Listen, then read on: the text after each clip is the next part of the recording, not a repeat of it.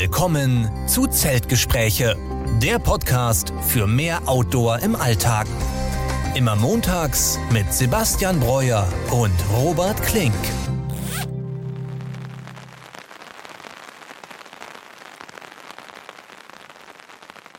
Ja, und damit herzlich willkommen zur 52. Folge unseres Podcasts Zeltgespräche. Diese Woche mit mir Robert Klink und mit Sebastian Breuer. Sebastian, grüß dich. Guten Abend, hi Robert. Ja, diesmal bist du gar nicht so weit weg, denn du sitzt vier Meter vor mir. Du bist hier in Essen zu Besuch diesmal. Deswegen freue ich mich, dass wir mal wieder vor Ort hier aufnehmen können. Ja, ist echt cool. Das ist quasi unser kleines privates Studio hier in deinem Arbeitszimmer. Und ich habe hier die Familie besucht und dann haben wir es direkt genutzt, um jetzt hier live den Podcast aufzunehmen. Ja, das macht immer am meisten Spaß. Und heute auch mal mit einer besonderen Mikrofonkonfiguration. Wir hoffen mal, dass es so von der Qualität für euch passt. Ähm, in unserem kleinen Test hat das schon mal gepasst, denn Sebastian, du bist heute verkabelt ja mit unserem mobilen Podcast-Mikrofon, nenne ich es mal, sodass wir in Zukunft vielleicht auch mal an anderen Orten oder mit spannenden Gästen ein paar Folgen machen können. Genau, also wenn das einfach gut klappt, die Soundqualität stimmt, dann können wir das vielleicht auch mal an andere Leute abgeben und dann so eben halt auch Gäste nochmal im ja. Podcast dabei haben. Ja, und ich glaube, seit der letzten Folge sind mittlerweile auch wieder leider zu viele Wochen vergangen. Ich glaube, wir hatten ja noch irgendwas versprochen, dass wir nur eine Woche ausfallen lassen, ja. weil ich im Prinzip, glaube ich, dann in Spanien war. Das müsste die Woche gewesen sein. Mhm. Ich habe ja dann neun Tage Urlaub gemacht in Andalusien, quasi an der Südostküste. Und ähm, danach die Woche warst du dann aber, glaube ich, weg. Du warst in Liverpool, ist richtig? Genau. Ja. Genau, und dann ja, haben wir das auch nochmal ausfallen lassen. Aber jetzt sind wir wieder für euch da und haben uns sicherlich ähm, viel zu erzählen. Ich habe jedenfalls äh, gehört, du hast auch eine Tour in den, in Bergen auch gemacht wieder mhm. und bin gespannt, was du gleich davon zu erzählen hast. Und bevor wir damit anfangen, vielleicht grob als Thema ähm, wollen wir später nochmal mit euch über Tourenplanung mal wieder sprechen. Da hatten wir schon mal an einigen Beispielen erklärt, wie wir so eine Tour planen, gerade im Ausland. Und jetzt wollen wir das nochmal wirklich national bezogen machen, welche, welche Dinge man vielleicht auch in Deutschland achten kann, wenn ihr auch mal eine Wochenendtour hier planen wollt. Denn ja, konkreterweise wollen Sebastian und ich in der nächsten Zeit noch den Moselsteig hier machen, jedenfalls die ersten vier Tage davon mhm. und haben uns da jetzt erst auch kürzlich mit der Planung beschäftigt. Also Sebastian, vielleicht fängst du mal an, was hast du so in den letzten Wochen gemacht, was kannst du uns berichten? Ja, dann, dann hole ich mal aus. Also wir waren ja echt beide viel Hol unterwegs. Aus, genau. Hol ich mal aus. Also genau, wie du schon gesagt hast, ich war in äh, Liverpool. Ähm, da waren wir auf einer Beatles-Tour. Also mein Dad ist großer Beatles-Fan, deswegen mhm. waren, waren, wir dort. Ähm, und da war, fand ich einfach schön, dass ähm, ich wieder quasi in England war. Ja? Und Liverpool ist genau ein bisschen südlich vom Lake District Nationalpark. Und da war ich vor Jahren, ich glaube vor fünf, sechs Jahren war ich da, deswegen wollte ich nur mal sagen, das kann ich auch immer sehr empfehlen für Leute, die gerne auf dieser, auf der Insel wandern wollen, mhm. jetzt nicht irgendwie Irland machen wollen der Lake District National Park ist auch echt ein richtiges Wanderparadies. Ich würde das echt gerne mal machen. Also, wir waren jetzt in Schottland, auf ja. dem Asylum Way in Irland. Das sind natürlich, sage ich mal, Extreme, was so die Landschaft mhm. angeht, aber ich stelle mir auch die klassische englische Landschaft, auch vielleicht außerhalb der Küstenbereiche, echt spannend ja. vor und habe auch gar keine Ahnung, was mich da in diesem von dir erwähnten Nationalpark so erwarten würde. Also, wie muss ich mir das vorstellen? Ja, es ist hügelig, also schon höher auch, ähm, jetzt nicht keine Alpen, mhm sehr grün und sehr viele Seen. Also deswegen auch natürlich Lake okay. District. Und es hat, als ich damit damals durchgefahren bin und auch durchgewandert bin, auch so ein bisschen so einen amerikanischen Vibe. Mhm. Es waren dann so ja, größere Gasthöfe da mit einer geilen Architektur. Also und vom Wald so Tanne oder Laub oder? Ähm, weniger Wald tatsächlich. Ähm, wenn war es aber Tanne. Also ich würde es am ehesten wahrscheinlich mit ähm, Schottland dann vergleichen. Okay. Das hat sich erst so ein bisschen für mich so wie Sauerland auch so ein bisschen angehört. Also wenn man so vom Mittelgebirge hügelig spricht, war dann wahrscheinlich nicht so extrem dichter Fichten-Tannenwald, nee. ne? Nee, nee, also die, wenn man da höher geht, dann ist es echt, ja, eine raue Landschaft, mhm. aber hat so zum Teil einen Charme. Also ja, spannend. Da können wir auch noch mal hin, wenn wir, wenn wir da noch mal wandern gehen wollen. Aber das war eher nur so ein Städtetrip. Ja? Und dann ähm, war ich mit unserem guten Freund Jerome äh, in Grüße Österreich gehen raus. Nochmal. Grüße gehen raus an Jerome. Genau, der hat mich netterweise aus Frankfurt besucht und haben gesagt, komm, dann gehen wir mal ins geliebte Karwendel von mhm. mir. Also das ist eigentlich meine Location, ja. wo ich immer gerne hinfahre, ne, weil es auch schnell von München zu erreichen ist und ähm, relativ wild ist. Ja, ich habe schon gehört, da habt ihr euch dann einiges vorgenommen für so eine Tagestour, oder? Ja, ich habe äh, Jerome damit beauftragt, entspannte Tagestouren äh, zu erstellen und der hat dann auf All Trails hat alles gegeben und hat dann echt krasse Touren rausgesucht. Ähm, er hat es dann irgendwie entspannte Samstagstour genannt, waren irgendwie 32 Kilometer, 1500 Höhenmeter. Aber er sollte auch gar nicht so kommen. Das ist ein kleiner, kleiner Spoiler für die Geschichte gleich. Ähm, denn man muss auch erstmal verstehen, im Karwendel gibt es nicht so viele wirklich ausgeschilderte breite Wanderwege. Es gibt sehr viele nicht ausgeschilderte Single Trails und die machen dem Namen wirklich alle Ehre, mhm. denn du kannst eigentlich nur einen Fuß komplett vor den anderen setzen. Die sind sehr, sehr dünn, die Wege, und man übersieht die auch leicht. Also okay. die werden noch nicht, das ist kein richtiges Trail Maintenance. Es ist sehr, ich finde es relativ remote. Mhm. Wir waren jetzt auf der österreichischen Seite. Man hatte auch äh, keinen Empfang. Also das hat mir echt gut gefallen und es ist auch nicht so, dass du dann da durchgehst und du hast überall irgendwelche Almen und ja. holst dir da die nächste Bretteljause, sondern das gibt es da eigentlich gar nicht. Also du bist wirklich dann zumindest in diesem Bereich vom Karwendel, sobald du die Städte verlässt, relativ wild unterwegs. Mhm. Hat deshalb super Spaß gemacht. Und wir sind von Scharnitz aus gestartet. Also ich bin mit meinem Wohnmobil hingefahren, waren dann auf dem Campingplatz in, äh, in Scharnitz und sind dann von da losgegangen.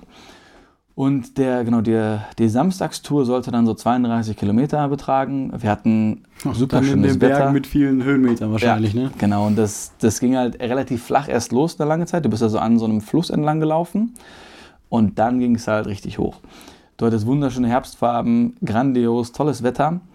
Und ähm, ja, dann ähm, mussten wir diesen Fluss überqueren, das Flussbett, und dann ging es hoch auf die Bika Gries Scharte, hieß sie. Die ist nur 2300 Meter hoch. Allerdings war es dann so, wir haben uns dann hochgekämpft, das war auch relativ steil schon. Ähm, und wir haben auch den, den Pfad ein paar Mal verloren und sind dann halt mit der Uhr vom Jerome haben wir ungefähr gesehen, wo wir eben lang müssen. Und nirgendwo war es ausgeschildert. Und dann mhm. kommen wir irgendwann auf so ein Plateau über der Baumgrenze, nur noch so ein paar Büsche. Und dann sehen wir halt, wie sich dann diese Spitze oder die, diese Bergwand eben erhebt. Und da wussten wir, okay, da müssen wir jetzt drüber. Okay. Ab diesem Zeitpunkt gab es aber überhaupt gar keinen Weg mehr. Also wir haben irgendwie diesen Weg auf, auf dem Handy halt sehen können, aber den Weg gab es einfach mhm. nicht mehr. Der war alles voller Geröll. Also du müsstest dir so eine steile Bergwand vorstellen mit ganz viel so kleinerem Geröll. Und dann sind wir da halt, so wie wir dachten, bestmöglich so die richtige Himmelsrichtung hauptsächlich genau. und wahrscheinlich auch keine Markierungen, so wie wir das auf der Hotroute mal hatten. Da hatten wir teilweise auch mhm. kilometerlang immer Geröllwege, aber hatten immer, weil das Geröll wahrscheinlich schon ewig da liegt, diese roten Markierungen an manchen Steinen oder die wir wahrscheinlich da auch verloren gegangen wären irgendwie.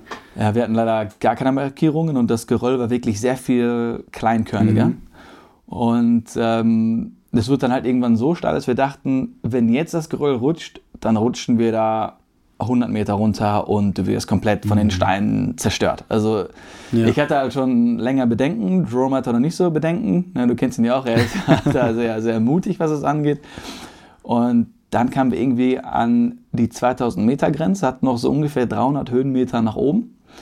Und ich habe mich dann kurz auf so einem Stein ausgeruht, wo ich dachte, okay, der rutscht jetzt erstmal nicht weg. Mhm. Und dann wollte Jerome eben sagen, okay, wir gehen jetzt nicht mehr über das Geröll, das ist zu steil, sondern wir gehen jetzt am Berg wirklich so ein bisschen bouldermäßig hoch. Ja.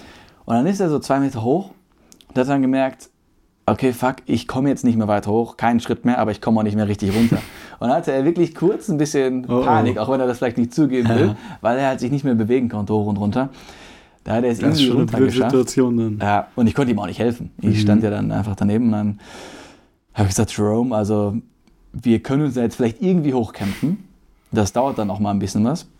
Wir wissen dann aber nicht, wie es auf der anderen Seite aussieht. Haben wir da auch wieder keinen Weg? Ja. Wie steil ist das? Und da muss man ja, ja. im Zweifel wenn man danach merkt, man kommt nicht mehr weiter, nochmal diesen Hang genau. dann runterklettern. Ja. Vielleicht erinnerst du dich, wir hatten ja mal, glaube ich, so vor, wie lange mag das her sein? Zehn Jahren die Situation, wo wir auf Mallorca waren und mhm. ganz unten in Calaratiada, da gibt es einen Berg und den haben wir immer vom Strand aus gesehen und am ja. dritten Tag haben wir gesagt, komm, wir laufen einfach mal morgens los und mhm. darauf. Und da war es ja dann auch so, dass wir das letzte Stück wirklich geklettert sind und dann auf dem Rückweg auch gemerkt haben, hm, ja. denselben Weg jetzt nochmal zurück, das sieht echt... Äh, bisschen bedrohlich aus. Und ja. das merkt man dann erst ein, wenn es schon zu spät ist, wenn man schon oben ist, ne? Ja, das kann echt gefährlich werden, vor allen Dingen da im Karwendel. Da war jetzt kein anderer Wanderer, wir haben keine andere Person getroffen an mhm. dem Tag. Wir waren nicht auf dem Weg, wir hatten keinen Empfang. Also gar nicht gut. Und dann muss man einfach sein Ego am Berg ja, zurücklassen. Ne? Man muss das ist sagen, auch die Erfahrung, die dazugehört. Ne? Ja. Ich meine, ihr wisst, wie gefährlich das, das sein könnte mhm. und habt dann wahrscheinlich die richtige Entscheidung getroffen und seid dann denselben Weg zurückgelaufen einfach. Ja, wir haben dann gesagt, okay, wir wissen, dass wir jetzt mit Ach und Krach kommen wir jetzt hier wieder runter. Wir wissen aber nicht, ob wir auf der anderen Seite noch runterkommen. Mhm. Und das hat mir natürlich dann so ein bisschen in der Seele wehgetan, weil ich habe schon mal im Karwendel eine Wanderung abgebrochen, auch eben, weil es zu steil wurde und weil da kein Weg war und zu viel einfach Geröll, was rutschen Ja. kann. Und den Rückweg haben wir dann auch wirklich auf allen Vieren angetreten, also mit dem Hintern auf dem Boden und dann mit allen Vieren Mhm. losgelaufen, weil das so rutschig war. Und äh, wir waren dann echt froh, als wir dann wieder so ein bisschen festeren Boden unter den Füßen hatten. Und das Problem war dann aber noch, wir sind mit pro Person ein Liter Wasser losgegangen, weil an dem Abbruchzeitpunkt haben wir so, ich glaube, 17 Kilometer gehabt Mhm. und dann wären wir noch, hätten wir noch 12 gehen müssen. Okay. Und dann mussten wir aber die 17 wieder zurückgehen. Und dann hatten wir ja kein Wasser mehr. Und dann wurde es irgendwann halt auch kalt und dunkel. Und, äh, Habt ihr die Kopflampen dabei gehabt? Nein, hatten wir nicht dabei gehabt. Hat angefangen zu regnen und dann haben wir einfach gesagt, okay, wir haben jetzt richtig Durst. Und dann haben wir aus einem, ja, so, einem- so einem Bergfluss, Bergstream getrunken. Hoffentlich keine, äh, kein Bandwurm oder so uns eingefangen. Wir hatten keine Filter dabei. Ne?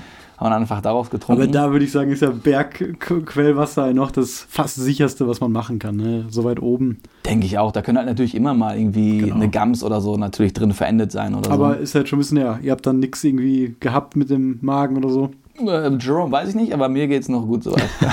Vielleicht habe ich auch deswegen nichts von ihm gehört. nee, passt schon, genau. Da haben wir es auch noch zurückgeschafft. Und ich muss sagen, nach so einem Tag, das waren halt 34 Kilometer, über 1500 Höhenmeter. Mhm. Und da war es kalt, regnerisch. Und da war ich schon froh, dass ich dann in meinem Wohnmobil war. Ich habe dann die Heizung angemacht. Ja, und äh, das war echt dann ein richtig schöner Abend noch. Haben dann da gekocht. Und dann haben wir auch am Sonntag dann quasi die Tour von der anderen Seite gemacht, um Mhm. einfach zu gucken, wie sieht es dann da aus. Es sah relativ schlimm aus auf der anderen Seite, deswegen war es gut, dass wir abgebrochen haben. Da will ich noch kurz sagen, wir haben dann noch einen anderen Wanderer getroffen. Der war Tierfotograf und der hat da eben Gämse, Waldkölze und auch Adler fotografiert. Und wir haben dann auch noch auf dem Rückweg einen Steinadler gesehen. Wow. Ja, das war richtig geil. Und ähm, da waren wir auf so einer Anhöhung, die war dann so ein bisschen wie im Schwarzwald auf dem Westweg. Also das war noch unter der Baumgrenze. Das heißt, du bist dann durch so einen Wald auf, der, auf dem Hügel gegangen.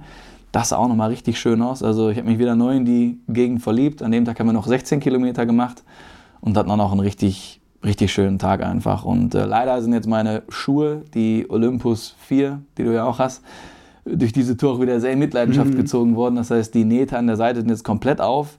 Okay. Und die haben jetzt leider nach, also wieder dasselbe Problem, Ja. was du auch schon bei den Vorgängern und den Genau. Altras, glaube ich, hattest, ne? ja, also bei den Lone Peaks ne, hatte ich Ja, das und genau. Olympus. Also leider ist es bei mir so eine Geschichte mit den Altras, dass immer der Stoff an der Seite dann Mhm. ähm, kaputt geht. Die Sohle hält eigentlich ganz gut. Ich weiß nicht, wie das bei dir noch ist mit der Sohle. Ja, die Ja. scheint in Ordnung zu sein. Also bis jetzt merke ich da auch, ich gehe auch mit denen jetzt mittlerweile auch joggen hier Ja. und ähm, merke eigentlich jetzt noch nicht so, dass die Dämpfung weniger geworden ist, aber Ja. das kriegt man natürlich auch nicht so von Nee. heute auf morgen mit. Ne? Wahrscheinlich, wenn ich neue anziehen würde, wäre es schon ein bisschen weniger, aber ich habe die eigentlich echt nur auf den beiden großen Touren Mhm. angehabt und privat dann meistens die Speedhiking von Decathlon Ja. angezogen.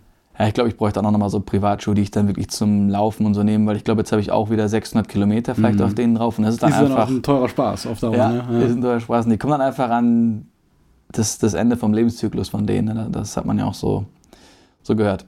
Aber ja, so viel erstmal zu meinen Touren. Ähm, womit hast du dich beschäftigt oder wo hast du dich rumgetrieben? Ja, ich kann es auch mal kurz zusammenfassen. Ja. Also, wie gesagt, ich war dann in Spanien unterwegs und diesmal wollte ich mal wirklich Urlaub machen. Also, ich war weder campen, okay, zum Teil doch schon campen, weil ich bin Ja. mit dem Wohnmobil runtergefahren, nicht geflogen. Auf dem Hinweg dann mit zwei Stops auch ähm, super Übernachtung gehabt. Äh, die Infrastruktur in Frankreich, gerade für Wohnmobile, die ist echt Ja, die super, ist super. muss man einfach sagen. Auch die Rastplätze, ne? es ist da einfach immer alles sauber und gratis auch vor allem. Und jede Gemeinde hat da wirklich einen sehr schönen, kostenlosen Stellplatz. Auch beide Übernachtungen war mit kleiner öffentlicher Toilette auf, was auch Mhm. nicht selbstverständlich ist. Und deswegen ähm, macht mir die Fahrt, also wir sind ja auch zusammen nach Portugal gefahren Ja. und auch runter zum Hafen in Frankreich, äh, finde ich immer auch eine Reise wert. Und deswegen startet der Urlaub schon vor der Haustür. Ja. Und in Spanien, dann habe ich echt die Füße hochgelegt. Also Wandern ist ja sowieso zu der Wärme da nicht so Mhm. mein Ding. Äh, Ich hatte das Glück, wie gesagt, direkt ein Haus am Strand dort zu haben und habe dann auch mein Sub mitgehabt, was natürlich auch ein Vorteil ist, wenn man jetzt nicht fliegt, sondern mit dem Wohnmobil fährt, dass man da echt Gepäck mitnehmen kann. Und ich habe da so ein bisschen das Wellen-Subsurfen für mich entdeckt, sofern ja. es dann eben mit meinem vier Meter langen Tracking-Touring-Sub dann ging.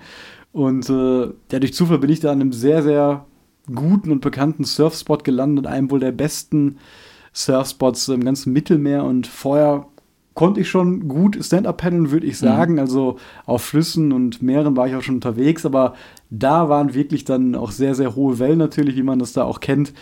Und da habe ich echt äh, mal versucht, dann auch so Wellen zu fahren und habe dann eigentlich den Großteil des Tages echt damit zugebracht, weil mir das so viel Spaß gemacht hat. Ne? Das ist natürlich so ein erhabenes Gefühl, wenn man da mal ein so eine Welle erwischt und da ja. wirklich dann mal allein schon fünf Meter fahren kann. Und ähm, ja, deswegen hat mir das so viel Spaß gemacht, dass ich auch jetzt in ein paar Wochen noch mal an die Nordsee fahre, nach St. Peter-Ording für ein paar Tage und da auch noch mal, auch wenn es natürlich nicht so warm wie das Mittelmeer mhm. ist, äh, versuchen werde, noch mal ein paar kleine Wellen dazu erwischen. Ja, und ansonsten, wie gesagt, habe ich da äh, mich nur erholt, bin dann auch wieder zurückgekommen und hatte bei dem Wochenende danach, als du in Liverpool warst, oder glaube ich, ähm, die Tour auch gemacht hast, ja eigentlich vor, meine Stand-Up-Pedal-Tour hier zu machen, die ja. ich ja auch schon mehrfach angekündigt habe. Ich habe es wieder nicht geschafft, mhm. weil ich wollte es eigentlich mittlerweile auch nur mit einer Übernachtung machen. Und es ist eigentlich auch noch ausreichend warm dafür. Die Campingplätze haben auch noch offen. Ich habe mich mhm. nämlich vertan. Der eine hat bis Mitte November hier sogar auf. Na, Deswegen habe ich noch ein paar Wochenenden Zeit. Ich hoffe echt, dass ich das dieses Jahr noch schaffe. Ähm, da bin ich halt auf dem See unterwegs und auf der Ruhr und möchte mal versuchen, wie das so ist, das ganze Tracking, Ultralight Equipment mit auf dem Sub zu nehmen für eine Nacht und auch vor allem das Sub dann für eine Wanderung in den Rucksack zu mhm. packen. Mhm. Ähm, ich habe es allerdings da abgesagt, ähm, ja, weil ich berufsbedingt da sehr stark eingebunden war, noch an dem Freitag, wo ich eigentlich dann früh los wollte und das Wetter auch wirklich, also ihr wisst, der Regen macht mir auch nicht so viel, nee, ja. aber es war wirklich nur am Regnen. Also es war zu 100 Prozent hätte es die ganze Tour geregnet und da habe ich mir echt gedacht, ähm, gerade weil ich den Herbst auch so mag, da stellt man sich ja so einen goldenen Oktober immer vor. Mhm, und das war natürlich völlig fehl am Platz, deswegen ja, habe ich es wohl und übel nochmal verschoben. Ja, ansonsten habe ich aber dann die Sonnentage, ja, du willst was sagen? Ich hätte nur, nur die Frage dazu, weil ich hätte mir gerade in meinem Kopf so vorgestellt, wie du dann auch mit dem Sub unterwegs bist, sondern dass du den Rucksack auf dem Rücken hast. Aber wenn du mit dem Sub auch wanderst, hast du der Sub auf dem Rücken. Also wie packt man das denn dann? Also mein Plan ist, ja. ich weiß natürlich noch nicht, ob es alles so klappen wird, das wird das Spannende an der Tour, ja. aber ich habe eben das große ETV 500 Decathlon Touring Sub. Ja. 3,96 Meter, 13 Kilo, also wirklich eines der schwersten Subs überhaupt. Mhm. Natürlich inflatable. Ja. Und Decathlon, das muss man echt sagen, ich habe ja schon ein zweites Sub auch von Decathlon, die bringen echt immer super Rucksäcke mit. Ja. Also du kriegst einen schönen, ausreichend großen Sub-Rucksack, der gut gepolstert ist. Und die meisten anderen Hersteller, finde ich zumindest, bieten immer Rucksäcke, die haben keine Polsterung und sind viel zu klein. Da passt das Sub echt so gerade rein, wie man das auch so mhm. von einem Schlafsack-Packsack ja, ja. kennt. Dann denkt man immer, mein Gott, warum habt ihr das nicht mal ja. 10 cm größer gemacht? Ne? Und da ist es echt so, dass ich glaube, dass ich da Paddel mitbekomme, Pumpe mitbekomme und, das bietet sich natürlich an, gerade wenn man aus dem Ultraleicht-Tracking-Bereich kommt, ein dünnes DCF-Zelt, einen kleinen Schlafsack äh, noch dabei und eben wirklich das Minimalste, was ich für so eine Tour brauche. Denn das Paddeln wird nicht das Schwierigste sein, sondern mhm. ich möchte dann vom Baldener See bis nach Hattingen laufen. Ja. Da muss man einmal komplett so 20 Kilometer durch den Wald. Und ähm, das ist auch an der Grenze zum Bergischen Land, und wie der Name schon sagt, auch ein bisschen bergisch da. Mhm. Und da muss man eben gucken, dass man da natürlich von dem Sub auch die, die Finnen da nicht in den Rücken reinbekommt ja. und dass das irgendwie für 20 Kilometer passabel ist. Ähm, ich habe aber Bock auf die Challenge und würde das gerne echt mal versuchen, ob das so geht. Ähm, natürlich wird eigentlich ein leichteres Sub, teilweise gibt es sie auch mit 7 und 8 Kilo, besser geeignet sein, aber das Sub, was ich jetzt habe, das ist extra auch natürlich für Mehrtagestouren gedacht. Wenn man mal 10 mhm. Tage dieses Wasserwandern betreibt, hat auch riesigen Platz vorne, um sein Gepäck festzuschnallen. Und ähm, ja, das Minimalste wäre natürlich ein Packraft mitzunehmen. So einen habe ich es ja auch. Ähm, 800 ja. Gramm wiegt das nur. Damit kann man dann aber natürlich nicht so, so einen langen Fluss entlang paddeln, sondern ja. das eignet sich wirklich nur mal, um Fluss vielleicht zu überqueren oder um See zu überqueren. Deswegen, ja, ist es auch so ein bisschen ein Mikroabenteuer, finde ich, so eine kleine Challenge, einfach mal zu gucken, kriege ich den Weg übers Wasser hin mhm. und dann übers Land und dann auch wieder zurück übers Wasser mit einer Übernachtung. Und ja, dann auch jetzt zu einer kalten Jahreszeit, das Wasser wird auch ein bisschen kälter sein. Ich plane auch, die Schuhe die ganze Zeit anzubehalten. Also auf dem Sub auch mit Schuhen zu stehen. Auch die Altras mit der dicken Genau. Sohle. Ja, das bietet sich ja auch noch an, weil die so eine dicke Sohle haben, Ja. kommt da hoffentlich nicht so viel kaltes Wasser dran. Denn normal, wenn ich so Tagestouren mache, habe ich dann bei der Jahreszeit auch schon so ganz dünne Neopren-Schuhe an. Ähm, weil das ist die einzige Schwachstelle. Reinfallen, hoffe ich, werde ich nicht im Optimalfall. Hat natürlich auch alles in verschiedenen ähm, Linern und äh, wasserdichten Packsäcken dabei. Aber ich plane nicht reinzufallen, obwohl es gibt drei Bootsrutschen, die ich ähm, Oh. nehmen muss auf der Ruhr. Und ich habe mir sagen lassen, wenn man gut fahren kann, kann man die mit dem Sub auch echt nehmen. Man muss nämlich immer aufpassen, dass die Finne dann Ja, ja, ausreichend Bodenabstand hat. Aber man rast da wirklich dann mit Speed runter und ich würde ungern umtragen wollen, weil das natürlich immer ein bisschen Aufwand. Deswegen werde ich versuchen, diese Bootsrutschen zu nehmen und hoffe, dass ich da irgendwie trocken davonkomme. Aber dann ist also dein Plan, du hast alles in dem einen Rucksack drin. Genau. Dann packst du das Sub aus, pustest es auf mit der Luftpumpe, die auch mit hast. Und dann lässt du den Rest im Rucksack, hast den Rucksack auf, während du auf dem Sub bist. Genau richtig, nur den Rucksack schnalle ich dann auf Sub vorne Okay. drauf. Aber ich dachte mir schon, dass es auch wegen der Balance, dann du dann die Schuhe und den Rucksack auf, ist wahrscheinlich für die Ja. Balance ein bisschen Also schwieriger. ich hatte auch gedacht, dass ich meinen normalen Hiking-Rucksack mitnehme und den Ja. einfach auf dem Rücken trage, aber dann hätte ich im Prinzip zwei Taschen, weil ich sowieso Mhm. eine für das Sub brauche. Und dann hoffe ich einfach, alles da reinzubekommen und schnall dann die Packsäcke oder diese wasserdichten Ja. Säcke vorne auf das Sub drauf. Und dann müsste das hoffentlich irgendwie passen. Ja, hört sich cool an. Wenn ich besser fahren könnte, du hast mich ja auch fahren gesehen in Holland, Ja. da ist vielleicht noch ein bisschen Übung notwendig, hätte ich auch mal Bock auf so eine Subtour, also ganz klar, so mit Camping dabei, Ja. öffnet ganz neue Möglichkeiten. Ja, sehr gerne. Und ich habe es ja auch schon öfter mal erzählt, hier auf dem Baldener See. Ich sage es immer wieder, wenn ihr hier aus Nordrhein-Westfalen kommt und Essen irgendwie in 100 Kilometer Reichweite von euch ist, Mhm. dann fahrt mal zum Baldener See an einem Wochenende. Jetzt gerade zu dieser Jahreszeit haben wir da ein unglaublich und weltbekanntes Naturschauspiel. Das könnt ihr gerne mal ähm, auch googeln. Mhm.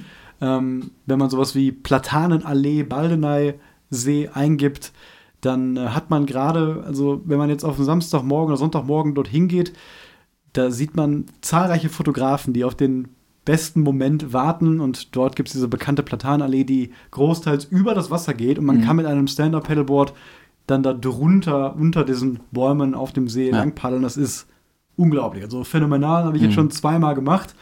Da wir jetzt äh, noch einen relativ warmen Sommer hatten, der auch äh, relativ viel Regen gebracht hat, war das Laub jetzt noch nicht so schön goldbraun, sondern Mhm. immer noch grün, aber jetzt gerade ist es echt die beste Jahreszeit, um das mal zu machen. Deswegen, wenn ihr ein Stand-Up-Pedal habt, wir haben auch verschiedene Stationen, um sich da was zu mieten. Man kann das natürlich auch mit einer super Wanderung um den See mit dem Baldener Steig verbinden. Auf jeden Fall ein Ausflug ähm, wert für einen Samstag oder Sonntag jetzt zu der Jahreszeit. Ja, ich bin leider nicht lange genug da, um das zu machen, aber ich war letzte Mal, haben wir den Baldener Steig gemacht, also Genau. auf jeden Fall zu empfehlen. Ja, genau. Ja, ansonsten ähm, haben wir immer noch die Rubrik Outdoor News so ein bisschen Mhm. und äh, Feedback. Und eigentlich ähm, ist die einzige Outdoor News, dass du jetzt bald einen neuen Heiberg-Kilt hast. Ja. Und das der Grund auch ist, äh, warum ich mit dem besagten Kilt-Video auch noch ein bisschen gewartet habe. Mhm. Denn ich wollte unbedingt den neuen Apex-Kilt von Heiberg bekommen. Nur die waren anscheinend so ausverkauft, dass du jetzt echt Probleme gehabt hast, da ranzukommen. Ja. Und jetzt endlich müsste er jetzt bald in den nächsten Tagen bei dir sein. Ich glaube, da hast du auch die 200er-Version, oder? Genau, ja. Also da freue ich mich oft drauf, auf den, auf den Apex-Kilt, weil ich hatte ja schon äh, den Kilt von Philipp ausgeliehen in äh, Portugal. Genau, da ist eigentlich von Gram Expert, auch Apex. ne? Genau. Und der hat mir so gut gefallen, einfach das Schlafen mit dem Kilt. Ich meine, ich habe ja vorher meine Schlafsäcke geliebt. Ich hatte ja auch echt gute Modelle, aber mit dem Kilt ist es noch cooler.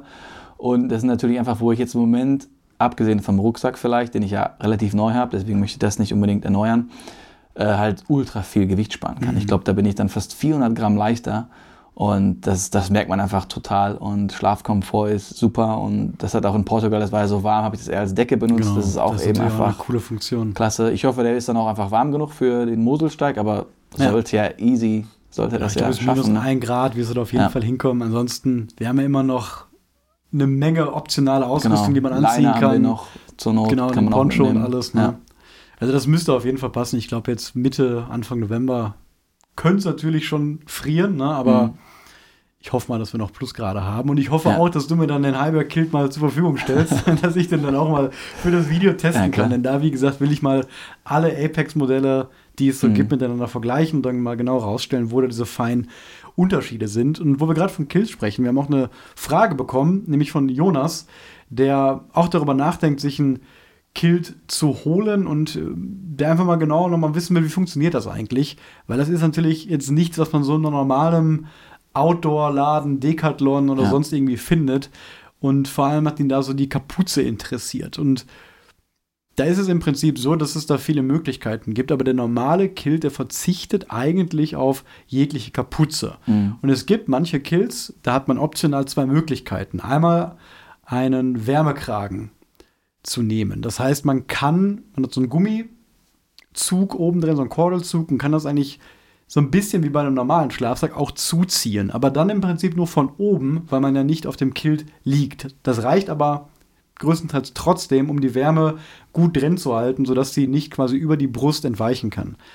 Und dann gibt es noch so eine Art aufliegende Kapuze, die auch manche Hersteller bieten. Das habe ich damals auch bei Astukas genommen, weil ich den wirklich auch als Winterkilt verwenden möchte. Und gerade wenn man in die Temperaturbereiche von deutlich unter Null geht, so ein Apex 233 geht da bis minus 4 Grad, da macht schon Sinn, diesen Kapuzenaufsatz äh, zu nehmen. Und das muss man sich einfach wie so eine Art ja, extra Lappen vorstellen, der einfach dann auf dem Gesicht oben drauf liegt. Also man liegt nicht wie bei einem Schlafsack in mhm. der Kapuze, sondern diese Kapuze liegt einfach auf einem drauf und es ist dann einfach ein Stück etwas dickeres Apex und man kann da immer noch durchatmen. Also vielleicht, wenn es jetzt ganz nah auf dem Mund aufliegt, ist es ein bisschen schwieriger, aber im Normalfall, wenn man den Kopf so ein bisschen nach rechts und links bewegt hat, dann merkt man wirklich ganz, ganz deutlich, wie die Hitze deutlich schlechter aufsteigen kann. Und mhm. gerade wenn es dann so kalt wird und man auch mit Mützen und Kapuzen schläft, also wenn wir uns an letztes Jahr erinnern, Sebastian, haben wir gerade noch Fotos geguckt, ja.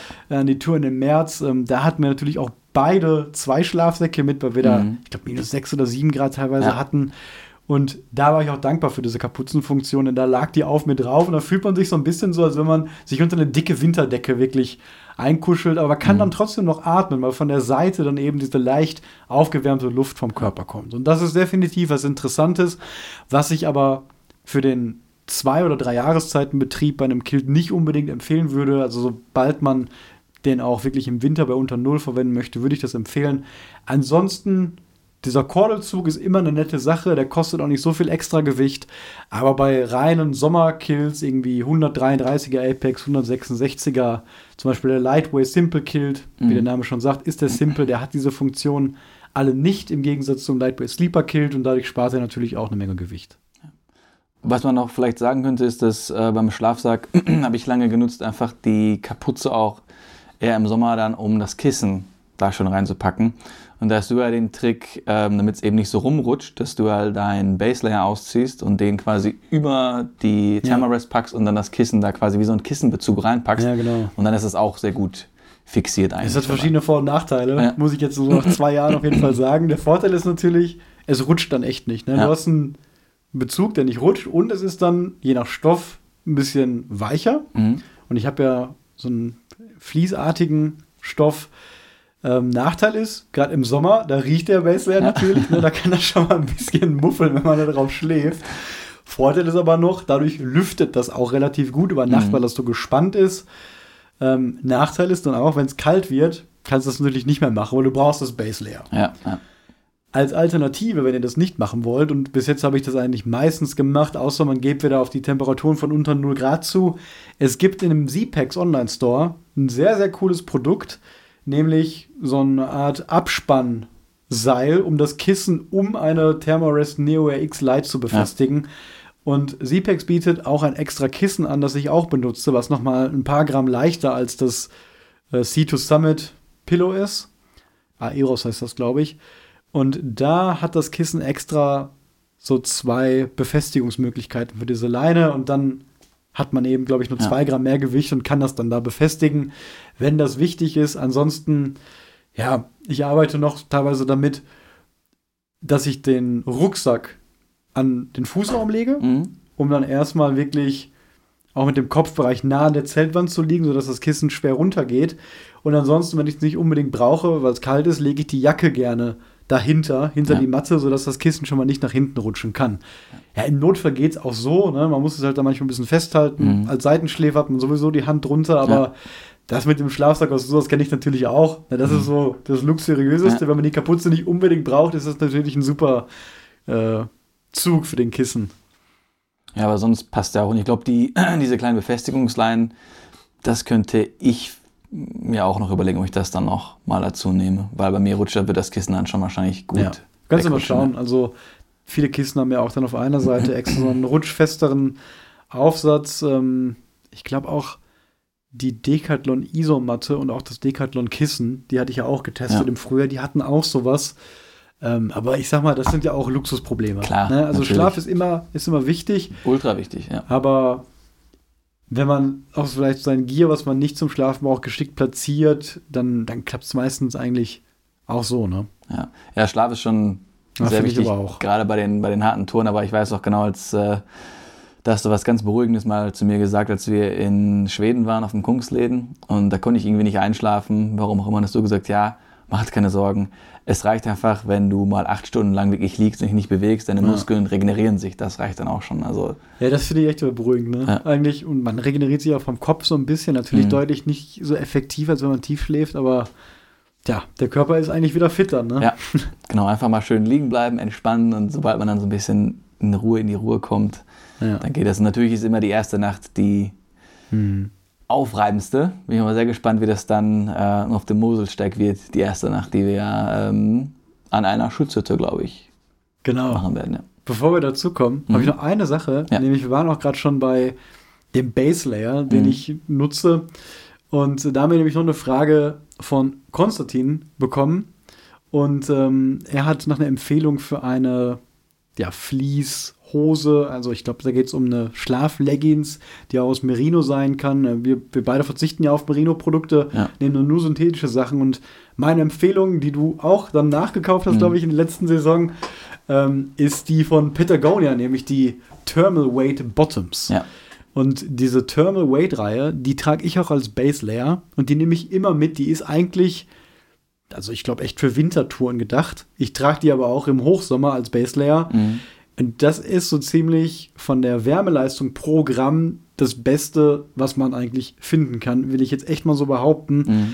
Denn die haben da diese ja, Kammerstruktur, Ja. die man auch bei manchen Fließartikeln findet, aber dann zwischen den Kammern den Stoff extra verdünnt und das Ding wiegt echt nichts, ist teilweise auch gar nicht so richtig blickdicht, aber das macht unglaublich warm, wiegt unglaublich wenig und ist auch zum Großteil vom Geruch auf jeden Fall okay. Also es nimmt nicht so viel wie Baumwolle Mhm. auf, aber muss man ganz ehrlich sagen, äh, Merino ist dann doch noch ein bisschen geruchshemmender. Also ich habe ja gerade selbst mal von meinem Baselayer erzählt, der Mhm. dann nach sieben Sommertagen auf dem Westweg vielleicht dann ein bisschen riecht im Ja. Zelt.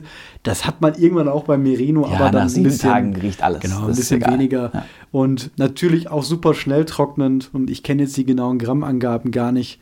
Aber ich meine, beides wiegt so zwischen 100 und 150 Gramm. Ja. Ich weiß es aber nicht genau. Kann man aber dann auch in der Packliste mal nachgucken. Die verlinken wir unter jedem Genau. Podcast dann. Ja. Und ähm, ja, das wäre definitiv dann meine Empfehlung. Würde ich auch empfehlen. Genau, ich habe das, das ja auch. Ich finde es super bequem. Und ich nehme das ja eher als Schlafhose und sobald ich da reinschlüpfe, direkt ganz cozy, ganz gemütlich. Ähm, und ich finde es ja witzig, dass du ja mit der Hitze so viel zu kämpfen hast und dann halt aber dein ganzes Outfit komplett schwarz ist und du jetzt gerade erzählt hast, ja, ich habe hier, ich nehme das als Base Layer, das Oberteil und das hat irgendwie die beste Wärmeleistung. Ja. Läufst im halben Kernkraftwerk rum. Ja, das stimmt irgendwo. Ja. Ne? Ich krempel dann die Ärmel hoch und Mhm. Das ist halt, wenn man das nur einzeln anhat, das Baselayer, ist das schon irgendwie relativ luftig, gerade wenn das mit Wind in Kontakt kommt. Ne? Ja, das stimmt. Aber wenn man dann eine Schicht drüber zieht, dadurch, dass das diese einzelnen Kammern hat, Ja. bi- bildet das dann eben diesen Abstand zu dem nächsten Kleidungsstück, im Optimalfall zum Midlayer. Und da in den Zwischenräumen entsteht halt dieser Wärme-Luft dann, die dann, Mhm. glaube ich, für die hohe Wärmeleistung sorgt. Also ich glaube auch mit dem weißen Tanktop wäre ich im Sommer, auch dabei. viel zu heiß. Viel zu heiß, genau. Ja, du hast schon den Moselsteig angesprochen. Mhm.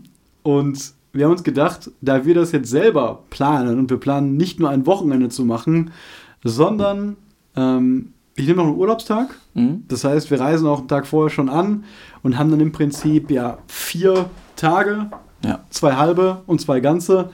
und planen dann von ja, dem Moselsteig, für alle, die das erstmal nicht wissen, ist 360 Kilometer lang und ist neben dem Rheinsteig auf jeden Fall der bekannteste Flusssteig in Deutschland.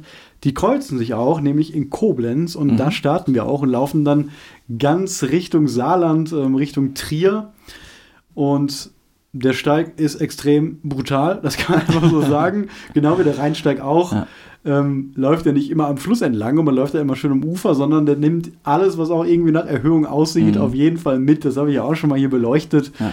Und ähm, ja, genau, wir planen 110 Kilometer zu laufen, so ungefähr 20, 30, 30, 20, ein bisschen mehr, glaube ich, weil dann, ähm, ja, ich glaube, dann ist sogar über 110, vielleicht ja. tue ich mich auch, aber Müssen wir nochmal nachgucken. Wir ja. haben es schon so grob geplant. Du hast schon gesagt, genau, wir wollen ähm, erste Nacht an einer Schutzhütte äh, schlafen.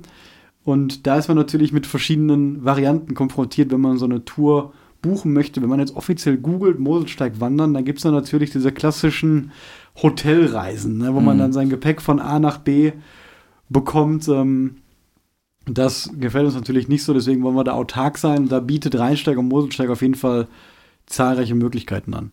Ja, und die erste Nacht ist ja die Schutzhütte, die auch, wo ich schon das Foto gesehen habe, super schön aussieht. Und äh, das ist ja wahrscheinlich nicht in einem Naturschutzgebiet. Das heißt, wenn wir da einfach genau. am nächsten Morgen so um 6 Uhr, 7 Uhr alles einpacken, dann stören wir auch keinen und dann ist das auch eine relativ safe Sache. Da muss man natürlich immer drauf achten. Wir hatten ja. auch schon die Diskussion da gerade am Anfang vom Rheinsteig gibt es ja den äh, der Nationalpark, dieses Naturschutzgebiet da am Königsfels, ähm, da wo sich ja auch schon diverse andere YouTuber darüber geäußert haben, das war definitiv Naturschutzgebiet, da mhm. Am besten nicht in den Schutzhütten schlafen. Ja. Auch generell ist es immer noch diese Grauzone. Ich habe ja. auch dieses Video über Wildcamping gemacht, aber ähm, aus meiner, meinem moralischen Empfinden ist es durchaus zu vertreten, dass man in diesen Schutzhütten außerhalb des Naturschutzgebiets schläft, wenn man natürlich, deswegen schlafen wir auch in Schutzhütten, keine mhm. Natur dort, ja. zerstört, alles an Müll mitnimmt und am besten ganz spät aufbaut und ganz früh abbaut. Ja. Und bis jetzt jeden Förster, den ich da mal getroffen habe, der hat das eigentlich auch genauso gesehen. Und natürlich immer alles mitnehmen an Track and Eat Müll, was auch immer. Ja, alles mitnehmen. genau. Kurze Zwischenfrage dazu. Wissen wir denn, dass das Zelt auch in die Schutzhütte reinpasst? Nein, Nein. das wissen wir nicht. ähm, das ist natürlich erstmal optional. Ne? Mhm. Deswegen haben wir auch ein freistehendes Zelt, das ja. Top Ten Double Rainbow. Ähm, das, ich habe diese Ursprungsfunktion, die, das ist eine amerikanische Firma, die haben mhm. sich ja eigentlich gedacht, falls man so Bergtouren und Gerölltouren macht. Aber ja. als Deutscher bin ich da echt dankbar, dass ich dann auf so einem Schutzhüttenplateau dann das Zelt aufbauen kann. Bis jetzt habe ich noch keine Schutzhütte gefunden, wo das Zelt nicht drin gepasst hat. Und auch von diesem einzigen Foto, das wir da haben, ja. sieht so aus, als ob es passen würde. Mhm. Ähm, nee, stimmt gar nicht. Auf dem Rheinsteig war tatsächlich eine Schutzhütte, die war so zylinderförmig, da hat ja. nicht reingepasst. Da okay. haben wir uns einfach daneben gestellt. Und eine Schutzhütte ist immer an einem Weg, man muss ja irgendwo hinlaufen mhm. und im Zweifel stellt man es dann einfach auf dem Weg oder neben ja. dem Weg. Wo jetzt einfach vielleicht irgendwie nur Laub oder nur Gras ist, wirklich außerhalb des Waldes und ich denke mal, das passt schon. Ja, hoffe ich mal. Ja. Aber sonst stehen wir halt. Ja. Genau. Sonst geht das Cowboy Camping natürlich auch noch. Ja. In der Schutzhütte einfach auf den Bänken. Das ja. geht auch zur Not. Das wäre auch gemütlich und dann haben wir auch frische Luft. Ja, ein zweiter Tag. Also erster Tag ist natürlich der Anreisetag. Da mhm. möchte man ein bisschen weniger laufen. Und zweiter Tag ist dann ein bisschen mehr Kilometer. Ich habe gar nicht mehr im Kopf, was wir da jetzt genau haben. Ich glaube, irgendwas um die 34 oder so. Ja. Und ähm, dann schlafen wir auf einem Campingplatz. Und das auch gerne, denn ja. das sagen wir immer wieder, wenn man die Möglichkeiten hat, warum nicht? Ne, warum nicht diese Infrastruktur nutzen? Warum nicht auch den Leuten, die an diesen Wanderwegen irgendwelche Betriebe haben, ja. ein bisschen Unterstützung entgegenbringen? Und ja, ich finde Campingplätze, die letzte Folge war jetzt durch Zufall über Campingplätze, ja. aber Campingplätze, die auch eine schöne Zeltwiese haben, da bin ich fast genauso gerne wie auch mitten in der Natur. Ich mag beides, und ne, deswegen machen wir das auf dieser Tour ja auch genau im Wechsel. Also wir sind mhm. drei Nächte da, ja. zwei, ähm, zwei Nächte in, in, Schutzhütten, ein auf dem Campingplatz ist natürlich auch zur Halbzeit dann immer ja. sehr, sehr gut. Und dieser Platz ist direkt an der Mosel.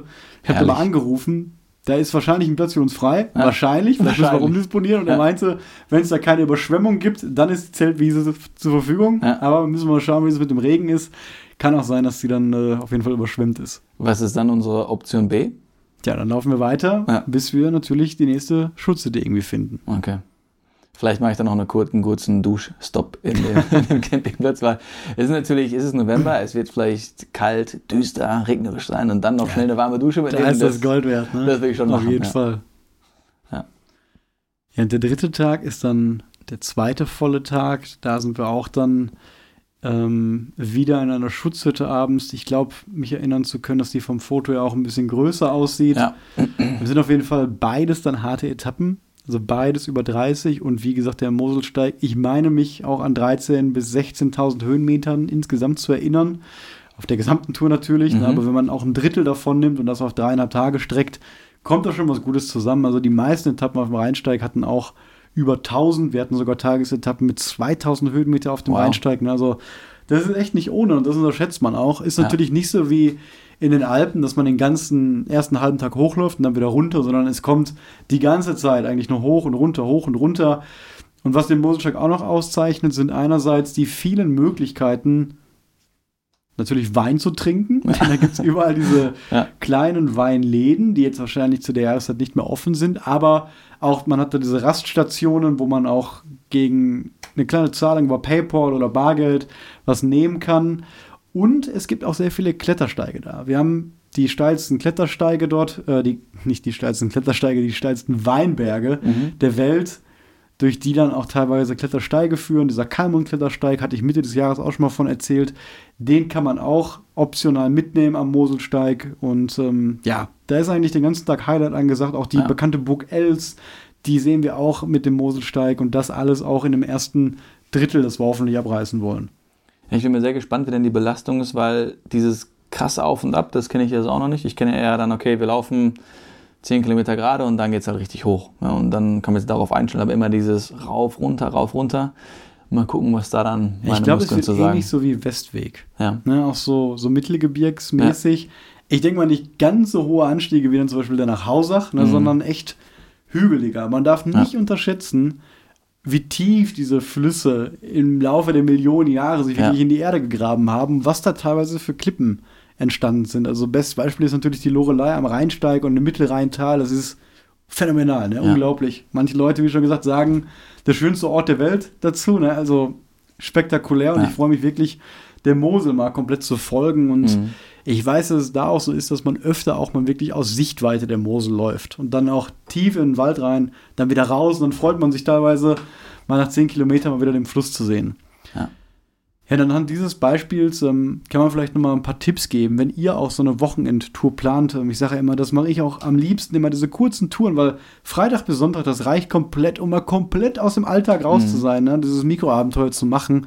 Und in Deutschland, da haben wir schon drüber gesprochen, da haben wir einerseits die Besonderheit, dass wir eine sehr gute und vielfältige Schutzinfrastruktur haben, Ja. auf die man auch zurückgreifen sollte, weil das einfach aus dieser Grauzone eine etwas grün-grauere Zone macht, Mhm. sagen wir es mal so. Ne? Und wie findest du die Schutzhütten immer? Gut, dass du fragst, Sebastian. Ja.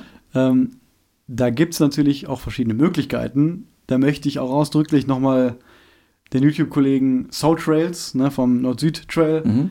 ähm, erwähnen, der eine unglaublich gute Karte für den Rheinsteig gemacht hat, Ja. wo alle Schutzhütten auf einer Google Maps-Karte eingetragen sind. Stark.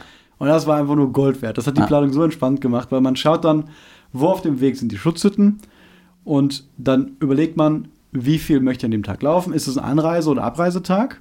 Dann nehme ich vielleicht 20 bis 25 oder ist es ein voller Tag, wo ich morgens in der Natur aufwache und abends in der Natur schlafen gehe? Mhm. Dann kann es auch gerne mal 35 Kilometer oder sogar, wie Kai Sackmann an seinem ersten Moselsteigtag, 50 Kilometer sein. Mhm. Und dann kann ich auch immer entscheiden, nehme ich jetzt die Schutzhütte, die bei Kilometer 27 ist, oder nehme ich die bei 35 und habe dann immer diese Option. Beim Moselsteig gab es diese Karte jetzt so nicht, die hat niemand gemacht. Mhm. Man kann natürlich äh, in Foren gucken, Ultralight-Tracking-Foren, andere Wanderforen, ob es da Erfahrungsberichte und Tourberichte geht. Da kriegt man natürlich auch mal gute Ideen, wo andere Leute geschlafen haben. Das hat zum Beispiel viel bei der Westwegplanung geholfen. Ja. Aber konkret mittlerweile ähm, gibt es natürlich auch diverse OpenStreetMap-Karten. Teilweise gibt es da die Wanderreitkarte, so heißt die, glaube ich, die sehr gut und äh, Wasserquellen auch beschreibt und auch Schutzhütten erwähnt. Und die Open Camping Map, die möchte ich auch noch erwähnen. Das sind alles Karten auf Basis der OpenStreetMap, die von der Mhm. Community gepflegt werden. und die aber andere Schwerpunkte haben. Ja. Die beste Karte, aber um Schlafplätze zu finden, ist definitiv die campwild.org Map. Ja. Denn da, gerade im Raum Deutschland, findet man sehr, sehr viele Schutzhütten, ähm, alternative Übernachtungsplätze, Trackingplätze und auch sehr oft mit Fotos, auch natürlich alles durch die Community hinzugefügt. Und da habe ich jetzt auch, glaube ich, die beiden Schutzhütten vom Moselsteig gefunden.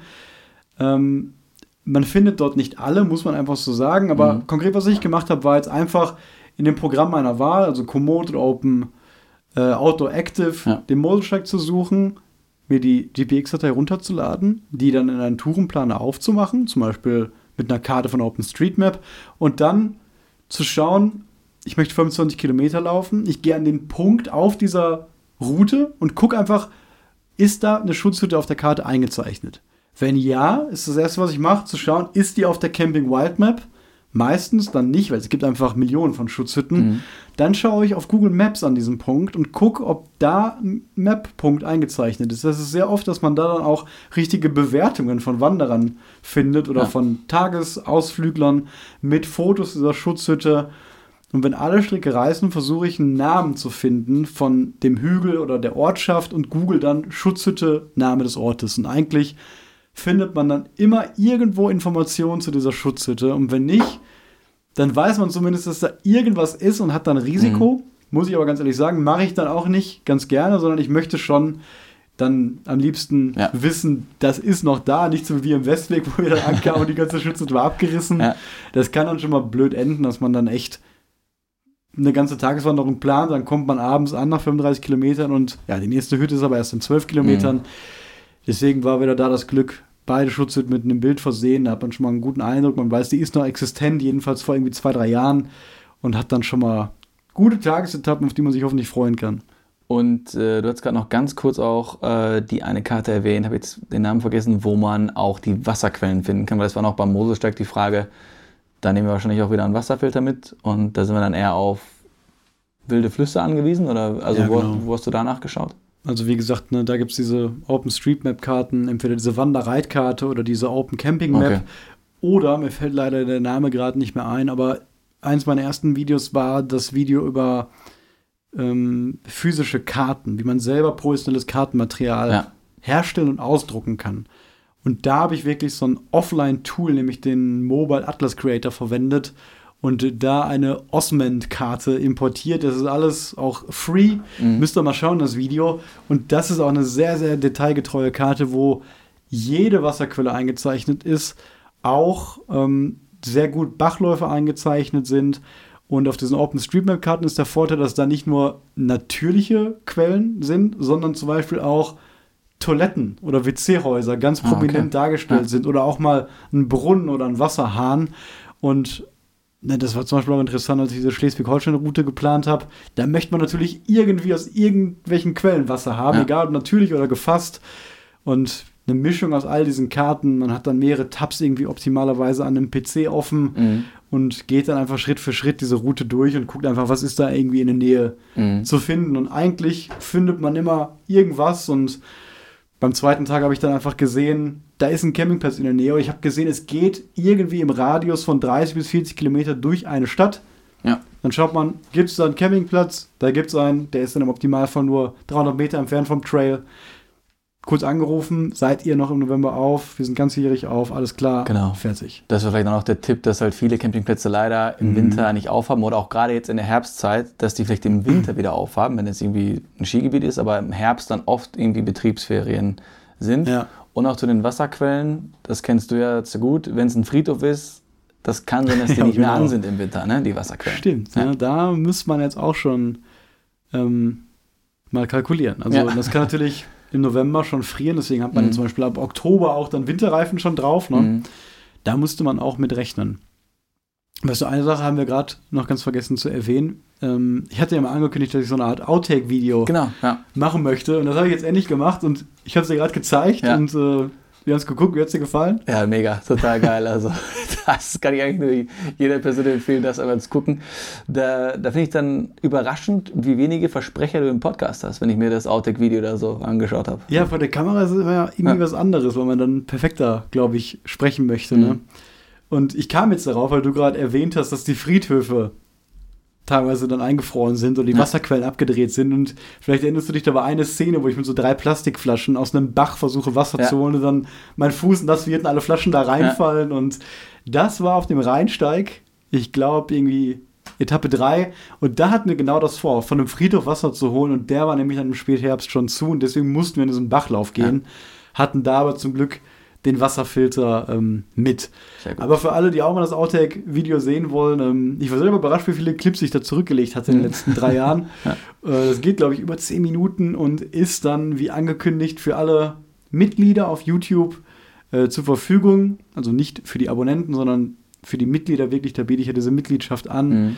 Ähm, und für die steht dieses Outtake-Video zur Verfügung. Vielen Dank auch an der Stelle nochmal für alle Leute, die diese Mitgliedschaft ähm, mittlerweile auch mit einem kleinen Beitrag im Monat ähm, ja, vergüten. Unterstützen. Ja. Und äh, da freue ich mich auf jeden Fall sehr. Und ich hoffe, als Dank äh, erfreut ihr euch an diesem Outtake-Video. Ja. Genau, dann mal gucken, was da für Outtakes auf dem Moselsteig äh, wieder vorbeikommen. Ich denke mal, die Tour werden wir auf jeden Fall auch filmen, oder? Ja, wäre ich, hätte ich voll Bock drauf, dass wir das filmen. Klar, müssen wir wieder ein tolles Video von machen. Weil wir haben tatsächlich ja ähm, an größeren Tracking-Touren dieses Jahr ja nur Portugal und Irland gehabt. Ja. Ähm, ja, ich habe das Tracking fast schon ein bisschen vermisst. Also Tagestour natürlich hm. haben wir viele gemacht, aber dieses Übernachten in der Wildnis, das kommt jetzt wieder. Ja, also ich, wie gesagt, ne, diese Wochenendtouren und dann mal wieder so eine Flusstour. Also ich habe so schöne Erinnerungen an den Rheinsteig, ne, dass, weil wir da so extreme Abenteuer erlebt mhm. haben, weil da so viel passiert ist und es so hart war und wir so unglaubliche Übernachtungsplätze hätten und dann auch der Kampf dann mit der Kälte teilweise wieder. Also ich habe da richtig Lust und ich will mich tatsächlich auch teilweise freuen, wenn wir mal einen Tag Regen hätten und ja. ich auch endlich mal diese Regenkleidung, die ich neu habe, mal vernünftig testen kann. Die letzten Mal hatte ich immer Glück. Aber eigentlich egal, was kommt, also ob es warm oder kalt ist, ich, ich habe unglaublich Lust darauf und ja. gerade dann auch mit vier Tagen noch einen Tag extra, das wird hoffentlich eine, eine sehr, sehr schöne Tour. Ja, ich hoffe, du hast dann auch mit einkalkuliert, dass vielleicht die Friedhöfe kein Wasser haben. Da warst du nämlich gerade ein bisschen überrascht, als ich das erwähnt hatte. ich habe tatsächlich noch gar nicht nach Wasserquellen ah, gut, geschaut. Ja. Ähm, zum Glück ist es ja so, dass man im November deutlich weniger Wasser braucht als jetzt im August. Ja, Und ähm, der Moselsteig eigentlich so urban ist immer noch, mhm. dass man auch mehrmals am Tag auf jeden Fall durch Zivilisation kommt. Ja. Deswegen ähm, am Anfang auf dem Rheinsteig habe ich mir da auch immer vorher Gedanken gemacht. Hinterher habe ich aber festgestellt, die Infrastruktur ist so gut. Wir haben auch teilweise diese sauren Quellen. Das heißt, das Mineralwasser einfach aus der Erde kommt. Ja, und das Wahnsinn, ist natürlich ja. super schön, wenn man dieses abgestandene, warme Wasser da vielleicht trinkt, dann kommt da einfach Mineralwasser ja. aus dem Boden. Das ähm, findet man da auch häufiger zum Beispiel. Und hoffentlich können wir auch mal einen Wein unterwegs irgendwie äh, finden. Das ist natürlich auch da eine super Region für. trinken wir ein kleines Schlückchen. Und dann nehmen wir halt noch unsere Snacks mit ne, für unterwegs, also Plenty, ja, genau. Shake, Vielleicht Riegel. da noch eine Sache zu, also wenn man so eine Wochenendtour plant, hat man natürlich den Samstag als vollen Tag, wo man Frühstück, Snacks, Abendessen ja. braucht und dann am Freitag ist es dann meistens nur Snacks und Abendessen und am Sonntag Frühstück und Abendessen, genau. äh, Frühstück und Snacks. Und deswegen ja. Snacks sind immer gut und dann kann man sich im Prinzip zweimal Abendessen, zweimal Frühstück mitnehmen und hat dann eigentlich auch einen sehr kompakten Rucksack für so eine Wochenendtour und eigentlich eine gute Ration, was die meisten Ultraleicht-Rucksäcke auch mit 40 Liter noch stemmen sollten können. Ja. Also wir waren ja sehr voll in Irland, da hatten wir ja für fünf Tage Snacks dabei. So am Limit. Ähm, wirklich am Limit, am ersten sah das aus. Äh, deswegen, ich glaube, das wird jetzt ein etwas leichterer Rucksack, vor allen Dingen auch mit meinem neuen Kilt. Und weniger genau. Snacks dabei, da habe ich schon richtig, richtig Bock drauf. Ja. ja, ich bin gespannt und ich hoffe, Ihr auch. Ihr könnt uns wie immer natürlich dann begleiten auf dem Video, was dann erscheinen wird. Und ich denke mhm. mal, wir sprechen natürlich ausführlich auch im Podcast ja darüber. Ähm, Sebastian, ich sag mal, wir versuchen wieder in der nächsten Woche eine mhm. Äh, Folge zu machen. Nächste Woche Dienstag, da werde ich, glaube ich, schon losfahren. Ähm, ja, an die Nordsee. Und vorher schaffen wir sicherlich nochmal eine Folge zu machen. Sollten wir hinkriegen. Alles klar. Super. Dann äh, wünsche ich dir schon mal eine schöne Rückfahrt äh, nach München. Auf jeden Fall cool, dass wir hier wieder aufnehmen können. Und das müssen wir bald wiederholen. Ja, alles klar. Ciao. Alles klar. Bis dann.